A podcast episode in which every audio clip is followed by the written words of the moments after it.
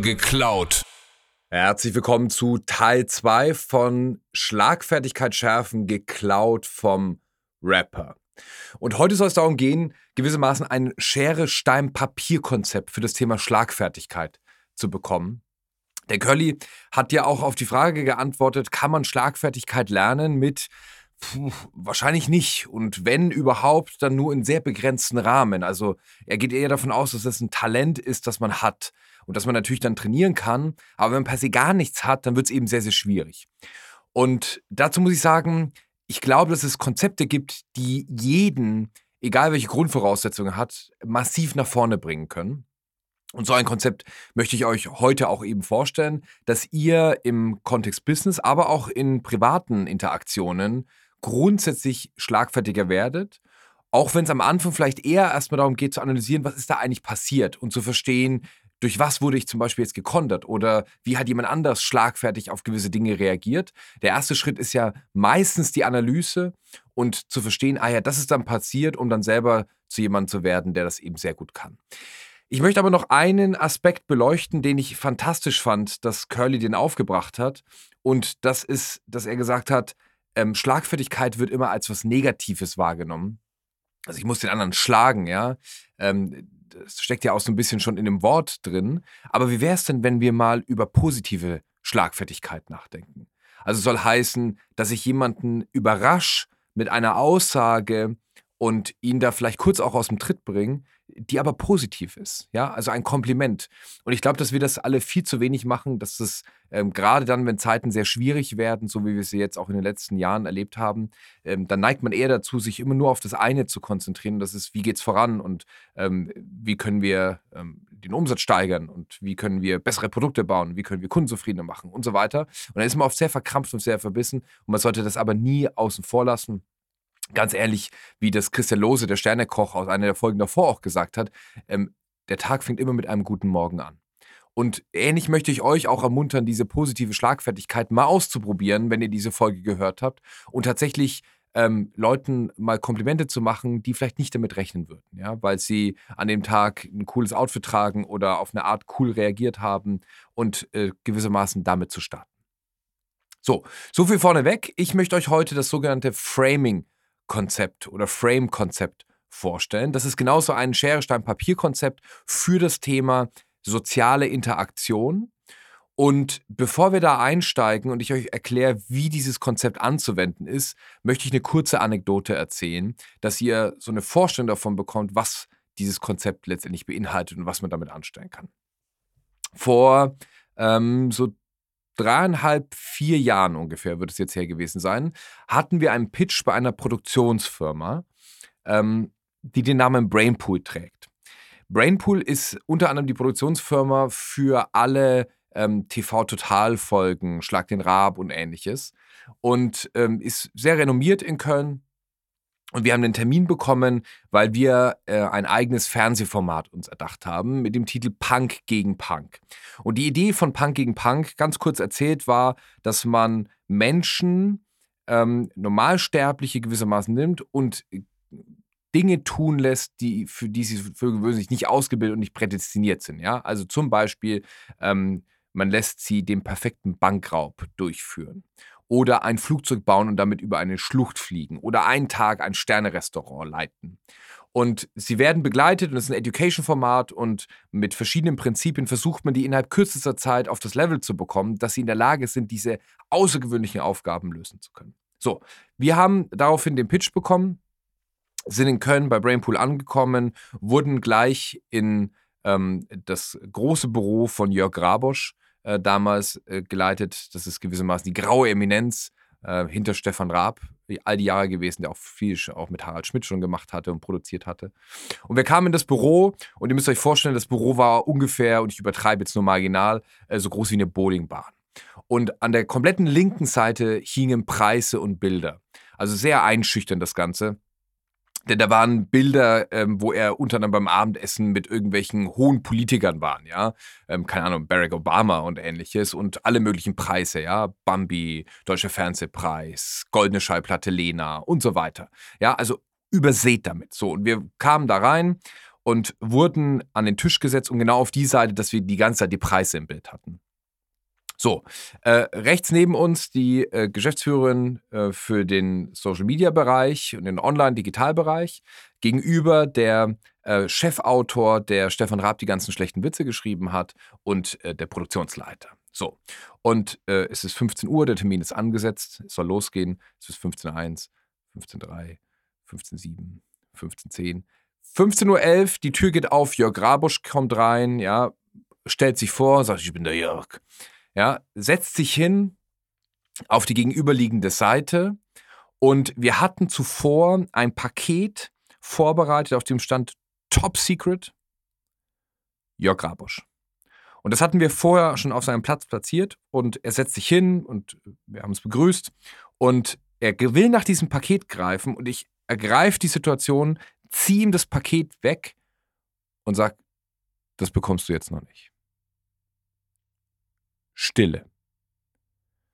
Der Autor schaut die Geschäftsführerin an, der Produktionsleiter Jörg Grabosch, alle schauen uns an. Jörg Grabosch grinst und sagt, okay, dann leg jetzt los. Und dann haben wir gepitcht, was das Zeug hält. Und ähm, es, es, war ein sehr, sehr spannender Abtausch von Erfahrungen. Und am Ende des Tages sagt gesagt, okay, also wir würden das Format machen, überlegt es euch, meldet euch bei uns. So, das ist die Geschichte und die Situation, diesen Status da auch zurückzubekommen, diese Form von Schlagfertigkeit in dem Moment, das ist ja nicht immer nur das, was man sagt, sondern ist ja auch manchmal die Handlung, um eben das hinzubekommen. Ähm, das wäre uns nicht gelungen, hätten wir dieses Konzept nicht gehabt und genau verstanden, was in dieser Situation eigentlich passiert ist. Ja, was dieser Raum schon ausgemacht hat, die Art, wie wir platziert wurden, das zu spät kommen von, von Jörg und so weiter, die eben eine gewisse Wirkung nicht verfehlt hatte. Jetzt kommen wir zu dem Framing-Konzept, diesem Scherstein-Papier-Konzept. Was hat es jetzt damit auf sich? Was ist ein Frame? Also Frame ist ja übersetzt ein Rahmen und gewissermaßen beschreibt das ein, jede Art von sozialer Interaktion. Ähm, das heißt, immer wenn zwei Menschen aufeinandertreffen, treffen auch gleichzeitig zwei Frames aufeinander, die prallen aufeinander und es gibt eine Grundregel, Regel Nummer eins, es kann immer nur einen Frame geben. Ja, ist wie bei Highlander, es kann nur einen geben. Und bei Frames ist es ganz genauso. Ne? Also Frames können nicht koexistieren, sondern wenn zwei Menschen aufeinandertreffen, treffen zwei Frames und ein Frame schluckt den anderen. Das ist schon mal das Grundprinzip. Und auch ein wichtiges Grundprinzip, auch wenn ihr noch nie von Frames bisher gehört habt, ihr verwendet jeden Tag Frames, permanent, ja, bewusst oder unbewusst. Das heißt, das macht jeder Mensch. Äh, das ist eben ein Konzept, eine Sichtweise auf soziale Interaktion. So, was gibt es jetzt für Frames? Was hat es damit jetzt genau auf sich? Ähm, fangen wir mal mit drei Frames an, die jeder, der in der Businesswelt steht, nur zu gut kennt.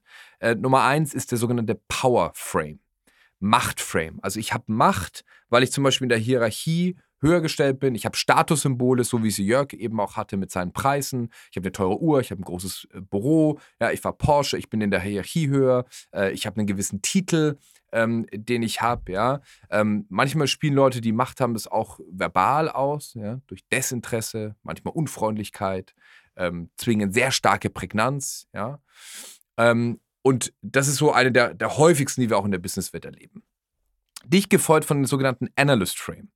Analyst Frame ist gewissermaßen der Frame, der sehr stark faktenbasiert ist. Ja? Also jede Form von sachlichen Analysen, Statistiken, Preisdiskussionen, Hard Facts. Das alles zieht ganz, ganz stark auf diesen Analyst Frame ab. Ja? Was ist der Return on Investment? Haben wir die Zahlen dazu? Wie sehen die AGBs, die genauen ähm, Bedingungen aus, auf die wir uns da im Vertrag jetzt einlassen. Sehr, sehr häufig und für gewöhnlich fängt das in der Karriere auch so an, dass man sehr stark Analyst geprägt ist und ähm, dann steigt man auf und es kommt immer mehr Powerframe mit dazu.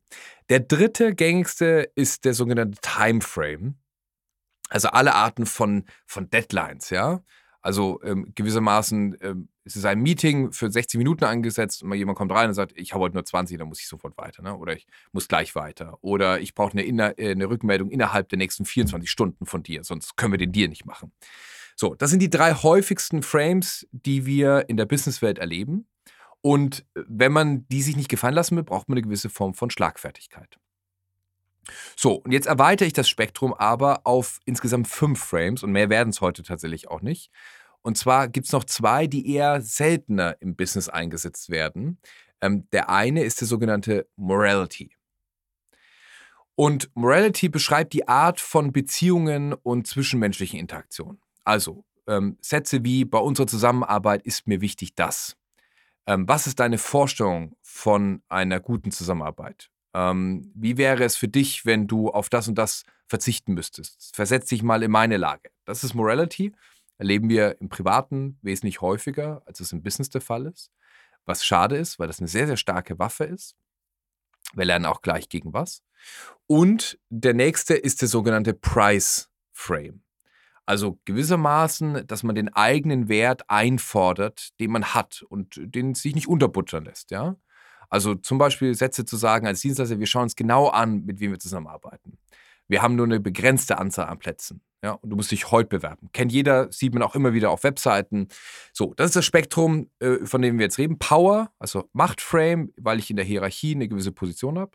Analyst, ja, was der Name schon sagt, sehr analytisch, faktenbasiert.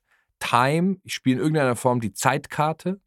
Morality, ja, also so ein bisschen auch Ethik, Moral.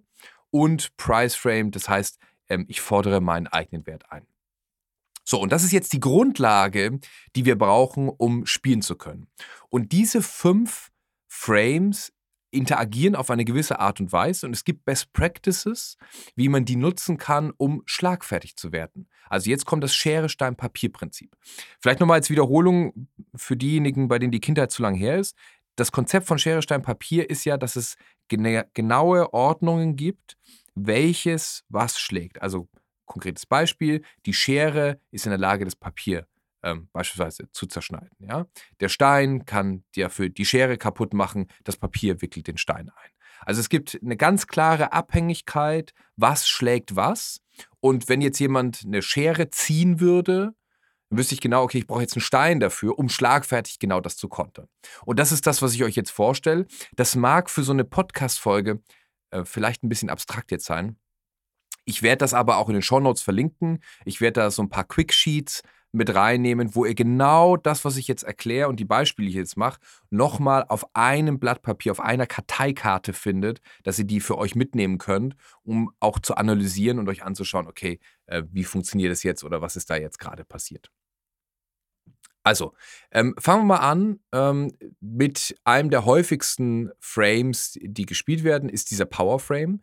Das ist aber auch der gefährlichste, weil Menschen, die Power Frames spielen, nicht gewohnt sind, dass der für gewöhnlich angegriffen wird, ja, weil sie sind sich ihrer Hierarchie, ihrer Position bewusst. Und umso erstaunlich ist es für sie, dass sowas nicht funktioniert. Ich gebe ein Beispiel. Ähm, das war eine, eine, Beratungssituation, großer Kunde, sehr weit äh, oben aufgehangen, VP. Und ähm, der meinte gegenüber einem der Berater eben, äh, wenn ich mir einen Berater hole oder ein Beraterteam, dann erwarte ich, dass der 14 Stunden vor Ort ist, weil wir zahlen auch einen, äh, einen sehr, sehr, sehr hohen Tagessatz. Und dann ist das meine, meine Erwartung. So. Mit was kann ich das schlagen? Das kann ich mir alle möglichen Sachen einfallen lassen, ja, aber die Idee von Schlagfähigkeit ist ja, das eben nicht zu tun, sondern ich denke in Konzepten. Und das Konzept, was Power mit Abstand am besten schlägt, ist Morality. Ja, also eine Antwort zum Beispiel in die Richtung zu sagen, was ist eigentlich deine Vorstellung, wie man mit anderen Menschen umgeht? Ich werde es nicht riskieren, die Gesundheit meiner Leute zu opfern. Mein Vorschlag ist. So, ja, als Beispiel. Das heißt, in dem Moment, wo ich mit Morality komme, kann ich diesen hohen Status, der durch Power kommt, sehr, sehr gut wieder einfangen ähm, und daraus eben was besser machen. So, jetzt stellt sich die Frage, okay, wie gehe ich mit Morality dann zum Beispiel um? Ja, was, was habe ich da für Möglichkeiten, wenn jemand so immer wieder so mit Morality kommt und immer so diese Frage, diese Karte zieht, ne? So, ich dachte, dass wir Freunde sind und du kannst mich jetzt beim Projekt nicht hängen lassen, jetzt unterstützt mich doch mal und so, ne? Was ist, wenn jemand permanent so ein Morality-Frame spielt? Welche Möglichkeiten gibt es da? Und da muss man sagen, ist der Analyst-Frame auch sehr, sehr schlagkräftig ähm, und sich eben auf das zu beziehen, worum es eigentlich geht. Ja, und dann zu antworten, hey, pass auf, wir haben einen Vertrag geschlossen, ich komme meinen Pflichten nach, ähm, ihr kommt euren Pflichten nach und wenn ihr euch nicht an die Zahlungsziele haltet, dann kann dieses Projekt nicht weitergehen. Ja, das heißt, ähm, Power ist sehr gut mit Morality schlagbar, Morality kann sehr gut von Analyst geschlagen werden. Wir machen jetzt in dieser Schere, Stein, Papier-Manie mal so weiter. Ähm, jetzt kommen wir zum Analyst. was ist, wenn jemand permanent solche Analyst? Jeder kennt das, ja. Jeder kennt ähm, die Menschen, die in Meetings sitzen und immer nur aufs Kleingedruckte achten und man das Gefühl hat, man kommt nicht wirklich voran. So, und wie schlägt man jetzt so diesen Analyst-Frame? Und da muss man sagen, äh, durch einen größeren Analyst-Frame. Das funktioniert sehr, sehr gut. Ja, also der Kunde sagt, okay, was würde uns das jetzt kosten? Und dann kann die Antwort sehr knackig mit einem Analyst kommen. Ne? Das kostet 156.000, der Return on Investment liegt bei 120.000 pro Jahr. Das sind aber Details für den Nachgang. Mir ist es wichtig, ob wir gut zusammenarbeiten können. Daher meine Frage. Das heißt, dem Analyst ganz kurz und knapp zu zeigen, man weiß genau, wovon man redet, man hat Ahnung davon, ganz kurz, und dann aber den Frame zu brechen und auf das zurückzukommen, worum es um eigentlich geht, damit man sich eben mit dieser Thematik nicht aufhält. So, kommen wir weiter. Wir haben auch von Zeitframes gesprochen, ja, dann, dann haben wir auch schon die großen drei, nämlich Power, ähm, Analyst und Zeit auch schon durch. Zeitframe gibt es in unterschiedlichster Gestalt und kann man auch unterschiedlich bre äh, brechen. Also Zeit lässt sich zum Beispiel auch durch einen Zeitframe sehr gut schlagen. Beispiel, ähm, ich habe nur noch 20 Minuten statt äh, 60 für das Meeting heute angesetzt. Konter, ne, Thema Schlagfertigkeit mit einem Timeframe, das ist gut, ich habe nämlich nur 15 für den Call. Dann sagt einer, okay, dann lass uns sehen, dass wir in 10 Minuten fertig sind. Pass auf, wir machen 5 und dann kann sich jeder noch auf seinen Call, der im Anschluss kommt, vorbereiten. Also, ist natürlich ein totales Extrembeispiel, aber wenn jemand einen Zeitframe spielt, kann man auch den Status sich wieder zurückholen und schlagfertig darauf reagieren, indem man den kürzeren Zeitframe spielt. Ähm, das kann natürlich äh, bis zur Absurdität getrieben werden, deswegen das mit Abstand effektivste, um einen Zeitframe zu schlagen, ist der fünfte Frame, nämlich der Price Frame, also der eigenen Wert einzufordern. Das heißt, wenn man ein Meeting vereinbart hat, äh, ne, mit seinem Vorgesetzten beispielsweise, mit dem Dienstleister oder wem auch immer, und ähm, das Meeting war für eine gewisse Zeit angesetzt und plötzlich heißt, ja, ich habe heute nur zehn Minuten, ähm, äh, können wir es einfach verschieben, bitte. So, dann wäre ein Price Frame ein möglicher, nein, wir können es nicht verschieben, so arbeiten wir nicht. Ja, also ich bin hier, um rauszufinden, ob wir zusammenpassen und ob ihr euch an Zeitpläne halten könnt. Und wenn das nicht drin ist, dann macht es gar keinen Sinn, das Meeting zu verschieben, weil dann ist das schon Antwort genug. So, also ganz starker Price Frame. Ich habe einen gewissen Wert. Ähm, unter diesem Wert gehe ich nicht. Und das Erstaunliche ist, dass vielleicht manche von euch jetzt sagen, boah, das kann ich aber nicht sagen, das ist viel zu extrem. Wenn ich das mache, dann kriege ich die Aufträge nicht mehr oder dann werde ich gekündigt, dann verliere ich meinen Job.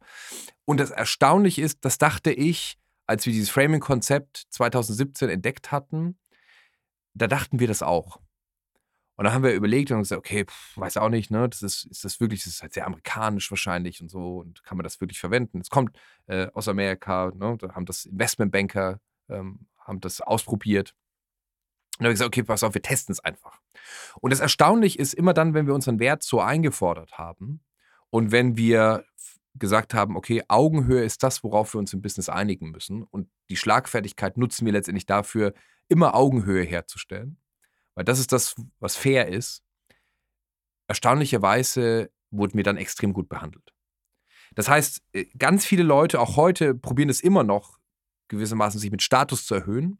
Und ich bin mittlerweile sehr, sehr stark darin, Frames zu lesen und zu erkennen und auf die dann letztendlich so einzugehen und dann zum Beispiel zu sagen, pass auf, bis hierhin und nicht weiter. Ja, so arbeiten wir miteinander oder das sind die Regeln, die Spielwiese, auf die wir uns äh, geeinigt haben, führt dazu, dass tatsächlich diese Augenhöhe überraschenderweise hergestellt wird. Und wir haben es dann getestet und getestet und getestet. Und ich muss ehrlich sagen, bis heute bin ich da nicht auf die Schnauze damit gefallen, sondern ganz im Gegenteil. Die die, spannende Erkenntnis ist tatsächlich, es funktioniert sehr, sehr gut und Menschen ähm, fangen plötzlich an, anders mit einem zu arbeiten.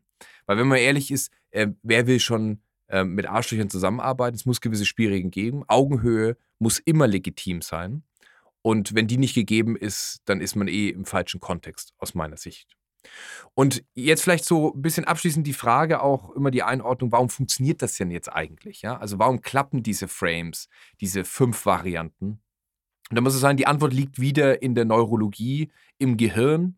Ja, nochmal für diejenigen, die das vielleicht in vorherigen Episoden noch nicht gehört haben. Wir unterscheiden jetzt mal ganz grob zwei Bereiche nur des Gehirns. Der einmal der Neokortex, also da, wo die Intelligenz liegt ja, Logik, Arithmetik, Wortschatz und so weiter und der komplette alte Teil des Gehirns. Und viele dieser Verbindungen der Emotionen, dem, was wir im Austausch mit anderen sehen, dieses Erkennen von Gefahr und Ähnlichem, das liegt alles im alten Teil des Gehirns. Und in dem Moment, wo solche Frames gespielt werden, wird das ganz, ganz stark adressiert, dieser alte Teil des Ge Gehirns, ja, boah, das ist jetzt eine Gefahr, da hat jemand so reagiert, ne, wie gehe ich damit um? Und das ist aber der Beginn, um eben über diesen Teil eine Verbindung aufzubauen, ja, über das limbische System, diese Verbindungen zu Menschen ähm, letztendlich herzubekommen, um dann hoffentlich sich hauptsächlich danach im Neokortex aufzuhalten, dass es wieder um die Sache geht ähm, und wir dann eben als höher entwickelte Spezies auch so miteinander umgehen. So, also fünf einfache Frames. Power, der Machtframe, der am häufigsten gespielt wird äh, in Hierarchien. Analyst, ja, datenbasiert, Zeit als Timeframe, Morality, ja, wie, was ist die Forschung von Zusammenarbeit, findest du das fair? Price Frame, meine eigene Wertigkeit. Ich werde das Ganze dann nochmal posten, wie schon angesprochen in den Show Notes, äh, dass ihr das bekommt und nochmal ähm, vor euch liegen habt, um das eben entsprechend auseinander zu dividieren, wie das funktioniert. Mein Tipp an euch wäre, schaut es euch erstmal an und euer nächstes Meeting, das ihr habt, versucht mal zu analysieren, welche Frames gespielt werden. Das heißt, immer wenn jemand was sagt, achtet mal darauf, welche dieser fünf Kategorien könnt ihr das zuordnen und wie reagieren dann andere Menschen darauf, um so ein erstes Gefühl zu bekommen. Bis ihr dann an dem Punkt seid, dass ihr selbst mal analysiert, wenn ihr sprecht, was könnte das jetzt für ein Frame gewesen sein, um dann euch Stück für Stück an dieses Schere-Stein-Papier-Konzept ranzugewöhnen. Eine Sache bleibt aber, und das ist, ihr müsst es ausprobieren, ihr müsst in der Realität testen und für euch rausfinden, ob es funktioniert.